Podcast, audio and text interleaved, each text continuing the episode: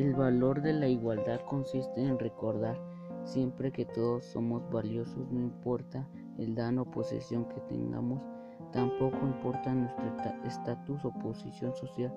Cada persona tiene una misión importante en esta vida. Todos merecemos tener las mismas oportunidades de ser tratados como alguien con respeto. No se mide el valor de alguien por su ropa o por los bienes que posee.